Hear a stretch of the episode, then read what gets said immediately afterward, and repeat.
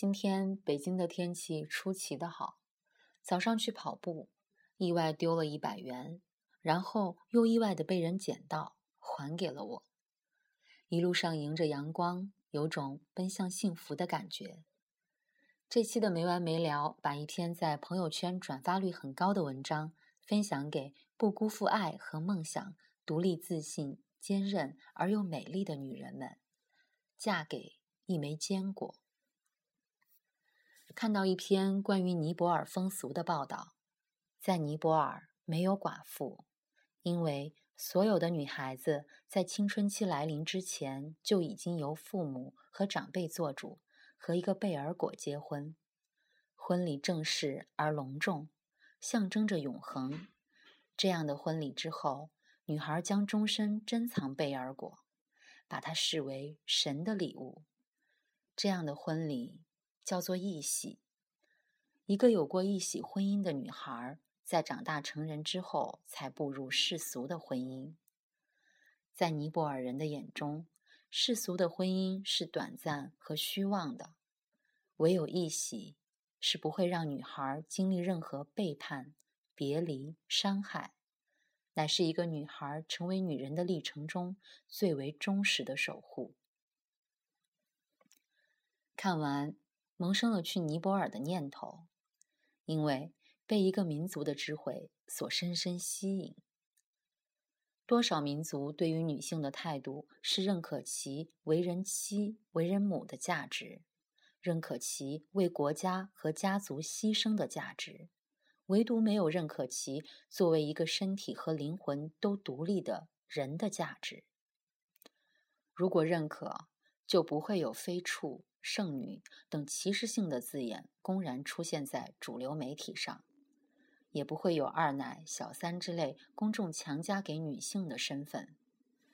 这种对女性的不公平态度，骨子里的东西是一个民族歇斯底里的自卑感。诚如朱建军在《梅兰竹菊与守节意识》中剖析的那样，一个民族的男人不够自信时。会转向苛求比他更弱小的女性，这种集体无意识由来已久，朝夕间难以改变。但任何改变来自于察觉，可悲的不是不改变，而是毫无察觉。一代又一代的男孩子成长起来，不知为了什么而延续了这样的无意识，苛责女性，宽容自己。连女孩子也无意识地认同着这一点，贬义自己的女性身份，嘲笑独立人格。如果深究其因，是整个民族惯于为奴仆的驯化结果。当你没有力量去改变一个民族的时候，起码有力量改变自己。比如说，对自己的态度，把自己视为一个独立的人。就不需要附加于谁。这个谁可能是一个男人，也可能是一个群体，或者是一个公权力。如果能够做到，你就不需要用婚姻来证明自己的价值，也不会委曲求全，在某个你并不适合却旱涝保丰收的单位里待着，更不会打破头的考公务员。除非你真的认定从政是你的理想，在尼泊尔女孩月经初潮来临时，她将被安置在一个四周黑暗、没有光线的屋子里，每日的饮食由母亲或其他年长的女性送进去。这种遥居日子要整整十一天，中间不能为外人所看见，尤其是男人。在第十二天，她将早早起床，沐浴更衣，被蒙上眼睛，带出屋子。从此，她就由少女成为真正的女人，生命迎来了新的辉煌阶段。不知尼泊尔人如何有这样的习俗，充满了原始智慧的真谛。一个女孩在十一天中将经历对黑暗的恐惧。对自己身体变化的恐惧，孤独时心，莫名哭泣。这种隐喻告诉了女孩，一个女人的一生独自度过是常态。世界的本质就是你自己陪着自己度过，但是仍然会得到照顾和陪伴。更重要的是，有着希望就有光明。十一天时间不长不短，足够隐喻一个人要走过的黑暗时光。但是那又如何？第十二天早上，光明就会到来。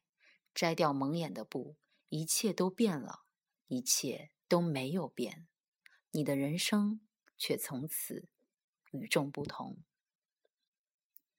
这种习俗让一个女人都明白自己存在于这个世界上的价值，不是为了男人，也不是为了所谓的社会，而是为了自己。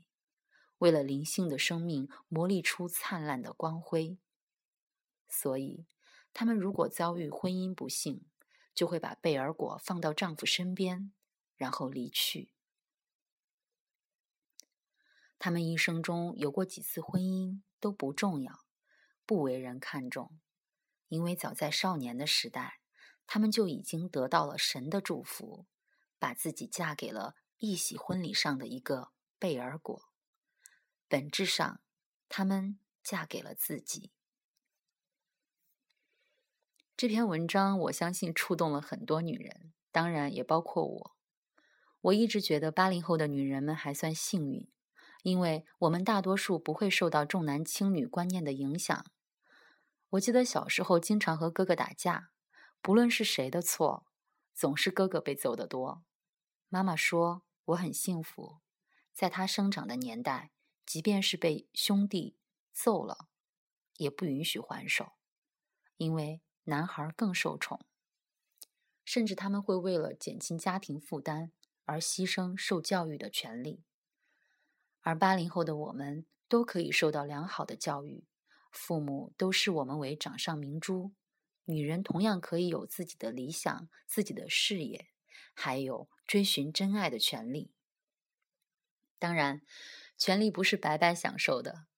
如今社会、家庭对女人的要求越来越高，比如说，上得了厅堂，下得了厨房，写得了代码，查得出异常，杀得了木马，翻得了围墙，开得起好车，买得起新房，最后你还要斗得过二奶，打得过流氓。于是，有太多美丽柔弱的姑娘们，当受到伤害时，也只会躲在被窝里哭泣，擦干眼泪。第二天，依旧化着明媚的妆容，去像个男人一样奋斗。有一段时间，看到过朋友圈里众多男性转发过一篇文章，从王石婚变看男人心理需求。主旨意思是：我之所以变心，不是因为我不对，是因为你跟不上我的心灵需求，你不再进步，不再貌美。无意去评。判这篇文章传达的观点，但却可以从转发的数量和比例来看，有许多实力不及王石的男人们，却在用意淫出来的王石标准挑剔着女人。因此，在这个爱情、婚姻都相对自由、男女相对平等的年代里，为了获得一份长久的爱情和婚姻，为了过上安定富足的生活，就势必。要比我们的母亲付出更多，承受更多，而这样的付出和承受不一定都能带来你想要的结果。尽管它很残酷，但这就是事实。